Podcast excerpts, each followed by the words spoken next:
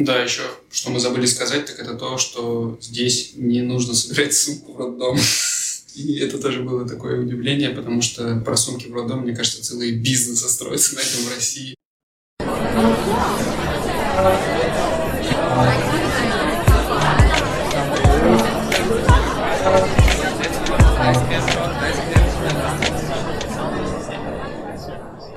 Привет, меня зовут Саша. А меня Соня. И это 79-й выпуск «Вас подкаст». Подкаста, в котором мы обсуждаем переезд и жизнь в Германии. Не забывайте ставить оценки, писать отзывы. Мы есть на всех платформах.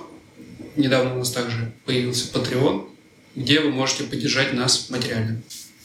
Сегодняшний выпуск у нас без гостей. Мы собрались вдвоем с Соней, чтобы обсудить последние новости и затронуть одну важную тему, которую, ну, наверное, мы боялись до сих пор за эти два года обсудить и поговорить о ней. А, ну, обо всем по порядку.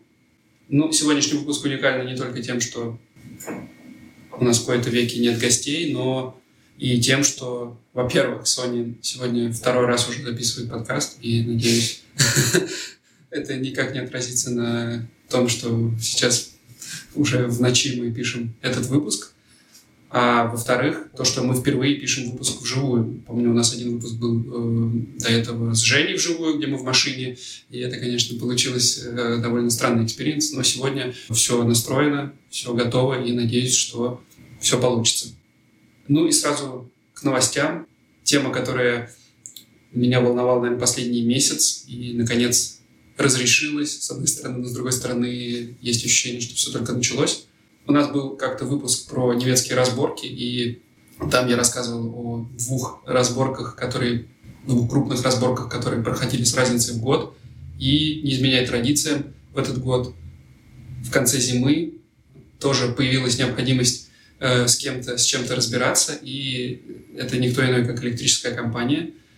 Все мы помним, э, ну или кто не помнит, послушайте также один из предыдущих выпусков про энергетический кризис в Германии – про то, как э, электричество здесь подорожало в 2-3 раза, и мы не стали исключением. Но кроме этого, кроме того, что мы стали жертвой энергетического кризиса, мы также стали жертвами мошенников. И действительно, электрическая компания, которая по телефону заключила с нами фейковый договор, требовала с нас оплаты в три раза выше э, среднерыночной стоимости электричества в месяц, и контракт был заключен с нами на 4 года.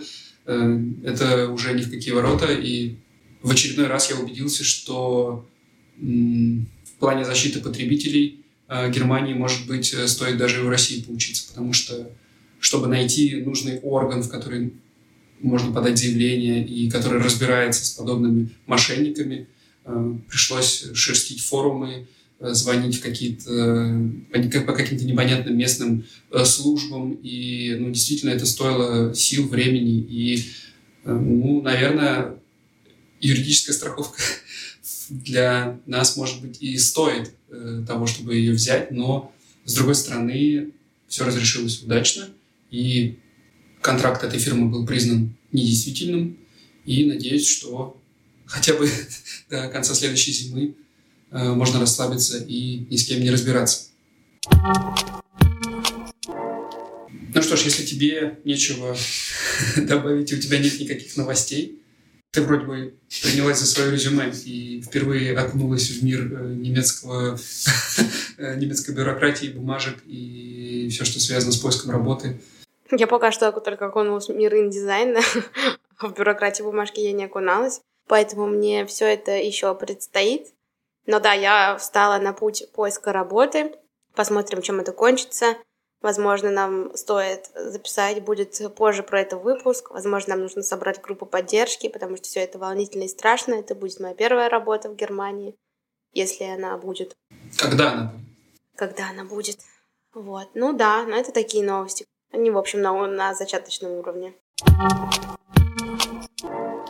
А, ну, а тема сегодняшняя, которую мы как я сказал, боялись, но ты мне, на меня зло посмотрел, что на самом деле мы не боялись, и мы вообще ничего не боимся, и, и тему эту мы не затрагивали по случайному стечению обстоятельств. А, но, возможно, тема эта немного... Скользкая. Не то чтобы скользкая, она такая обширная и большая, что не знаешь, с какой стороны за нее вообще взяться. Да.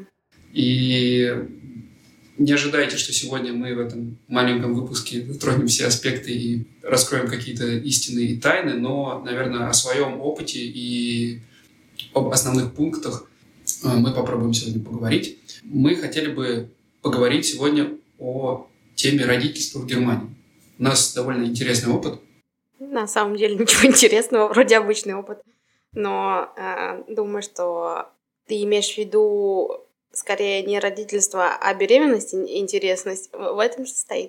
Ну, общий процесс, да, от, от начала, так сказать, до этого человека, который сейчас спит в соседней комнате.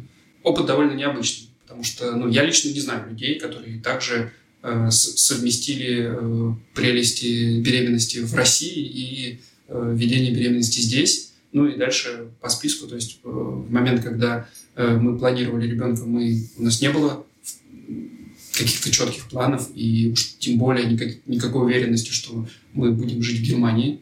Э, и в тот момент, на самом деле, мы довольно плотно планировали все, всю нашу дальнейшую родительскую жизнь в Москве. И, ну, давай, наверное, начнем, правда, по порядку. Да, как ты уже сказала, я уже не записывала подкаст, поэтому тебе придется меня интервьюировать скорее. Ну и по поводу беременности, тут, конечно, я э, и ведения беременности, тут я могу только третьего лица рассказывать, а хотелось бы услышать что-то из первых уст. Э, расскажи, может быть, наверняка ты уже думала и рассказывала кому-то, э, делилась этими переживаниями о том, как отличалось вообще от, о том, как вообще отличался опыт ведения беременности в России, при том, что, ну, на самом деле, не будем забывать, что Москва все же это не Россия. И наверное, опять же, три года спустя уже э, ни в чем не уверен э, в плане э, России, но э, мне кажется, что в Москве он может отличаться и отличается от э, ведения беременности, например, в нашем родном Воронеже. И сравнивая э, то, то, как это происходит э, в Москве и здесь, в Штутгарте, э, что тебе, ну, не знаю, больше всего запомнилось и больше всего, э, может быть, удивило? Есть ли какие-то такие моменты? Ну, сразу, да, хочется отметить, что, наверное, это просто будет исключительно мой опыт личный, поэтому не буду обобщать. Но чего уж греха таить, э, к сожалению, в России женщины очень часто сталкиваются с насилием и в родах, и у гинекологов, поэтому и я, к сожалению, не стала исключением. И первая половина моей беременности прошла в России, вторая половина беременности прошла в Германии, и та, что прошла в России, это просто была какая-то борьба за выживание, борьба вечно за свои права. Не знаю, когда глядываюсь сейчас, вообще не представляю, как я это пережила. При том, что ты был уже в Германии, а я была уже одна. Да, это тоже такой уникальный момент, что первую половину беременности, ну, большую часть первой половины беременности, э, ты была в одиночестве. И это неразрывно связано с иммиграцией, потому что когда ты переезжаешь по голубой карте, то твой партнер или партнерка, они остаются в... без визы до момента, пока ты не подашь документы здесь, в Германии. А это может занимать э, месяцы, в зависимости от города. И на самом деле то, что Соня была беременна, это ускорило процесс. И позволило получить визу еще до момента, как мы э, на самом деле подали документы на голубую карту. Потому что у нас была череда переездов, и это ну, никак не ускоряло дело. Так что это надо учитывать, и ну, но вряд ли это то, что Да, это точно. Да, это я бы никому точно не посоветовала. Ну, что я могу сказать? Я даже не знаю, стоит ли описывать все то, что я пережила в России. Наверное, не стоит. А из немного безобидного могу вспомнить момент, когда я в качестве какой-то базовой процедуры пошла к врачу-неврологу, чтобы он мне написал какую-то бумажку для гинеколога. И когда я к нему пришла, он мне сказал, ну, вас что-нибудь беспокоит? Я говорю, ну, у меня иногда бывает болит голова. Он на меня так смотрит, улыбается и говорит, ну и зачем же вы тогда забеременели? Вот, на самом деле это смешно, но когда ты беременный, когда ты один, когда постоянно и постоянно ты что-то такое слышишь, это не очень смешно.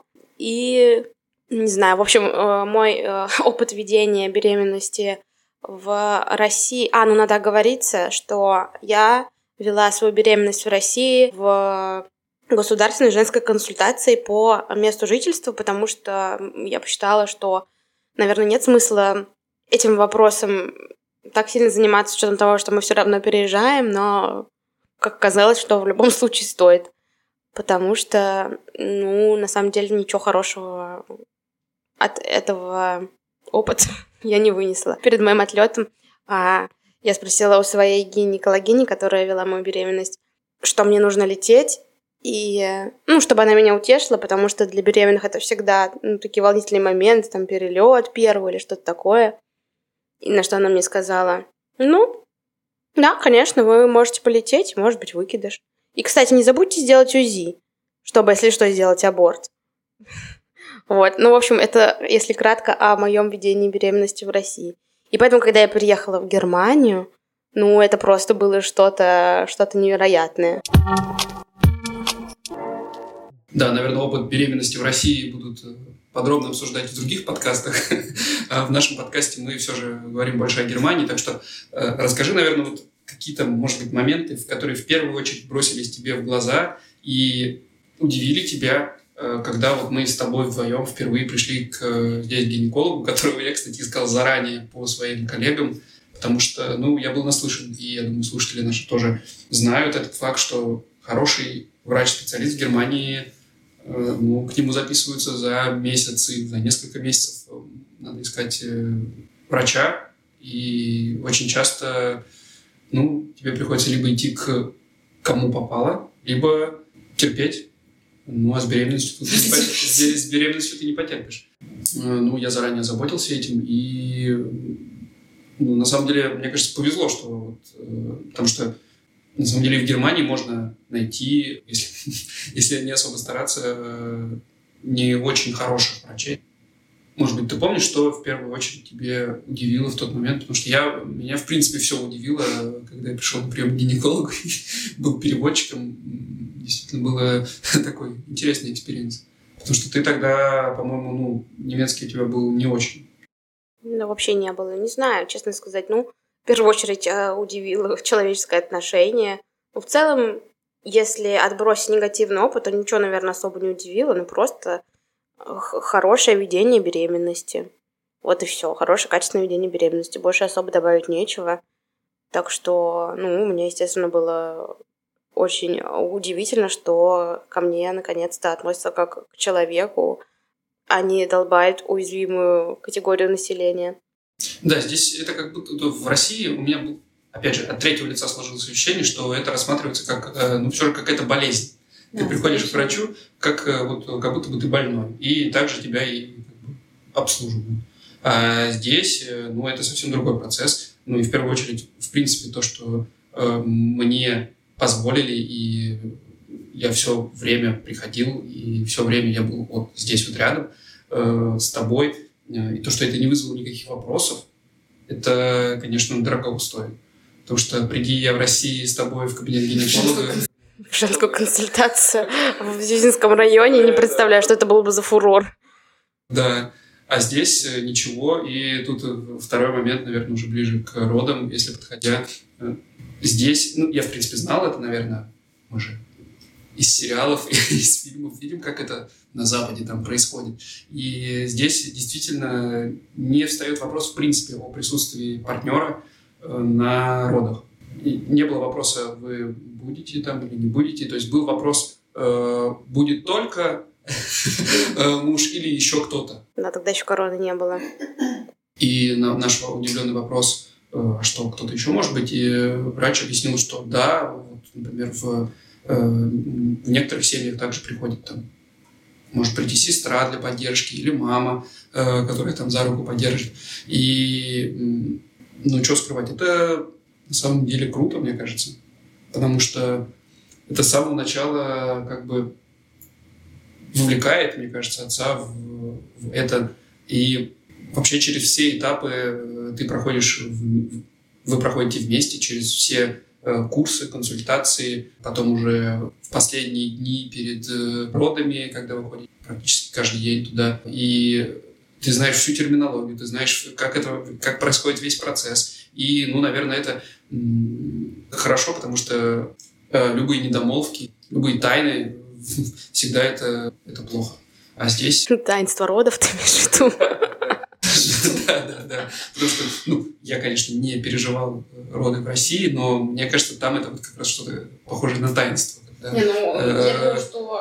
Маму забирают, увозят куда-то, и потом через... Да, ну вот я вот как раз поскольку половину было времени, и, как я уже сказала, это было все э, на государственной основе, то есть на платной, я думаю, что это как бы уже просто делай, что хочешь, ходи вместе с женой к гинекологу, ходи э, куда угодно. Но я вспомнила момент, когда я ходила на УЗИ еще в России, прямо перед отъездом. Ты был в Германии, и я поэтому пошла со своей подружкой Люсей, и мне хотелось, чтобы она пошла вместе со мной на УЗИ. И я как бы еще жила в России и не чувствовала себя так, как я чувствую себя сейчас. Ну, то есть сейчас бы я, наверное, конечно бы сказала, что я бы хотела, чтобы моя подруга пошла со мной на УЗИ, но я не стала этого делать. И, блин, ну, конечно, я просто... Просто ужасно, если честно. Вот я вспоминаю свои мысли, почему я так не сказала.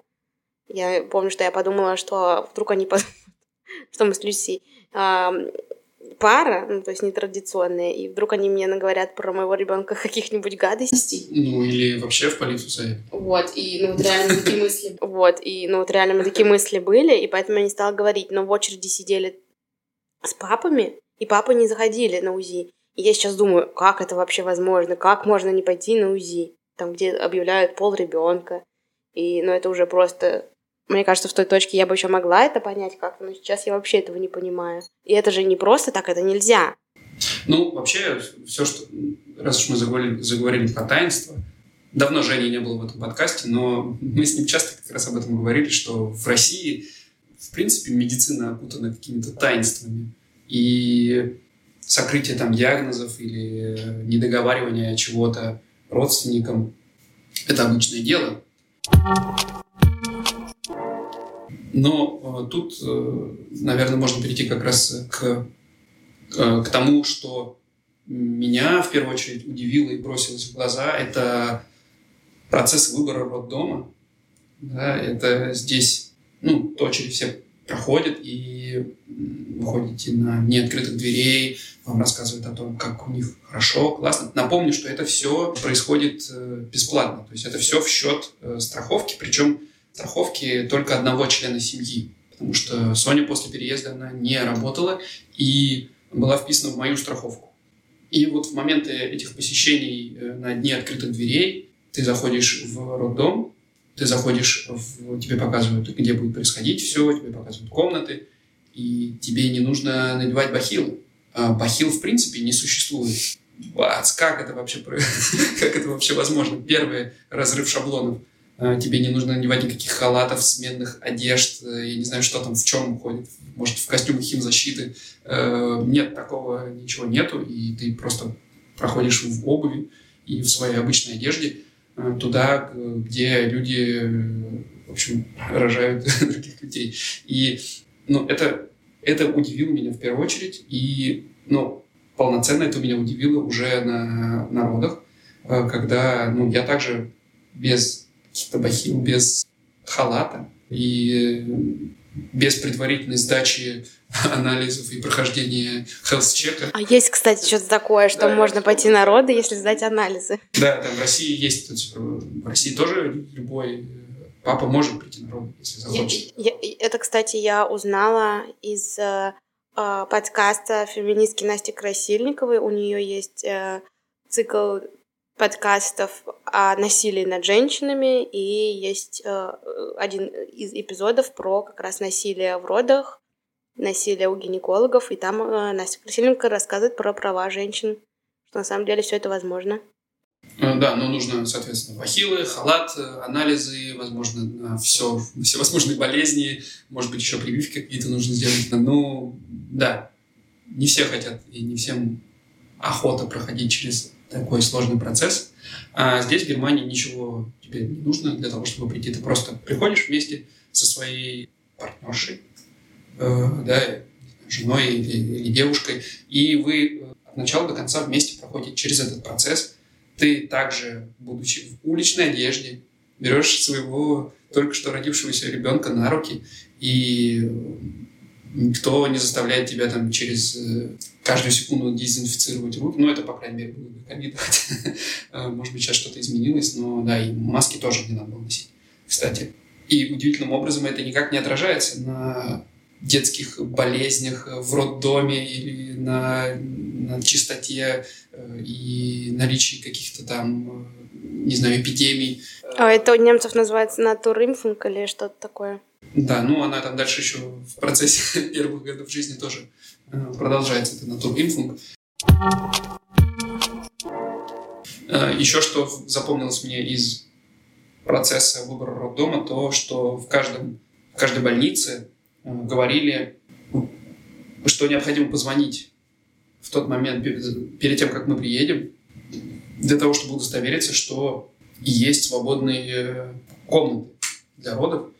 И на вопрос, что делать, если не будет свободных, они говорили, ну, тогда придется позвонить в другой. Ну, конечно, такое вряд ли будет, но все же вероятность такая есть. И наш страшный сон был то, что мы звоним в каждый роддом, и в каждом роддоме все занято. Но так не случилось. Ну, наверное, так все это рассчитано, что такое не может произойти, да, или может только с маленькой вероятностью произойти. Роддомы здесь не похожи на больницы, и роддом, где мы рожали, он вообще очень далек от больницы своим интерьером и процессом, которые там, которые там настроены. И если вдруг у слушателей возникнет вопрос, что я делал на родах, то э, я, по сути, исполнял роль такого подай, принеси какого-то младшего медицинского персонала, потому что, ну, по сути, э, медсестра командовала мной и говорила, что мне делать, и ну, я помогал ей во всем, чем можно. Приносил какие-то вещи, помогал с, со всем, что, что было необходимо, потому что ну, медсестра там была одна, и понятно, что помощь была нужна постоянно. Ну, а потом несколько дней в палате. Мы не снимали палату семейную. За семейную палату придется заплатить. Я приезжал утром и уезжал вечером. У меня на работе по случаю появления ребенка давали один день отпуска. И я взял еще э, неделю или две, и вот это первое время э, больнице, и потом через три дня дома э, мы могли вместе заниматься ребенком. А что касается хождения в больнице, это тоже нас, помню, удивило, потому что э, этот роддом, по-моему, назывался э, Kinder Friendly, да? Mm-hmm. У него был даже такой значок что он проходит э, по... Как есть био, биоеда, также есть э, роддомы Kinder Friendly, и там э, они значит, соответствовали определенным принципам. Ну, не знаю, каким принципам они соответствовали, но... Ну, что я заметила? Ну, я так понимаю, что только в таких роддомах у тебя не забирают ребенка даже по собственному желанию. То есть я так понимаю, что после родов ты можешь попросить э, медсестер, чтобы они дали тебе отдохнуть и побыли с твоим ребенком, э, что в нашем роддоме опция была недоступна. Э, я помню, что я о таком даже не просила, но моя соседка как-то попросила, она была после кесарево сечения, и ей сказали, что у нее, конечно, могут забрать ребенка, но не больше, чем на 10 минут. И меня это очень удивило, потому что я все-таки, ну, слышала, что все-таки мамам могут давать и поспать или что-то такое. Вот. Потом, ну, это просто мой э, конкретно личный опыт. Я думаю, что это вообще связано сугубо с той медсестрой, которая мне попалась. Я помню, что в первый же день мне не дали кроватку для ребенка сказали, что ребенок должен спать вместе со мной первый день с нашего ребенка сняли всю одежду. Помнишь, мы одели, мы одели Вера... Мы, мы неумело нацепили на Веронику одежду, она пришла, посмотрела на нас как на идиотов, забрала ее, раздела и сказала, ребенок должен спать голый первую ночь. В общем, это какие-то магические, мне кажется, были ритуалы. Ну и вот первую ночь я спала с голым ребенком у себя в кровати. А потом пришла посреди ночи уже другая медсестра, спросила, почему ребенок голый, почему нет кроватки. И все это мне принесла. Так что, возможно, в роддомах э, доброжелательных к ребенку могут быть вот такие вот ведические женщины с особыми, э, с особым видением жизни ребенка. Кстати, то, о чем мы забыли сказать, это про то, что в Германии есть такая опция э, иметь хибаму во время э, ведения беременности и во время родов и после рождения ребенка она тоже может помогать. Хибама это как медсестра. Личная акушерка. Да, личная акушерка. Она, я так понимаю, поддерживает психологически. Я так понимаю, что можно не всегда ходить к гинекологу, можно к ней ходить. Особенно на, на последних, особенно на последних э, неделях беременности. Она может пойти с тобой на роды, как еще один участник этого действия. Ну и после она поддерживает уже, приходит каждый день э, в течение 10 дней к ребенку, взвешивает его, помогает купать. Нам это э, не удалось сделать, потому что мы приехали уже слишком поздно. Да, как тут говорят, хибам нужно начинать искать э, еще до того, как э, женщина забеременела. И действительно, ну, наверное, это особенности Штутгарта и, в принципе, крупных городов. Может быть, где-то в городах поменьше с этим попроще, получше, но здесь так же, как и с детскими садиками, это проблема. Что у нас, по-моему, выпуск, конечно, про беременность получается скорее. Может быть, мы на этом остановимся и потом запишем про родительство. Что я еще хочу добавить, так это то, что в Германии до, если я не ошибаюсь, 12 недель не сохраняют беременность. То есть если будет какая-то угроза выкидыша, то э, я так понимаю, что ничем не помогут, что, конечно, ну, для меня таким каким-то страшным фактом явилось, так как мне, например, пришлось ее сохранять в России, и я лежала в больнице, и в России к этому относятся как раз так, э, ну, более, я не знаю, как сказать, сакрально как раз и бережно, что ли, вот как э, охраняют женщину беременную как хрустальную вазу на протяжении всей беременности, так с самого начала.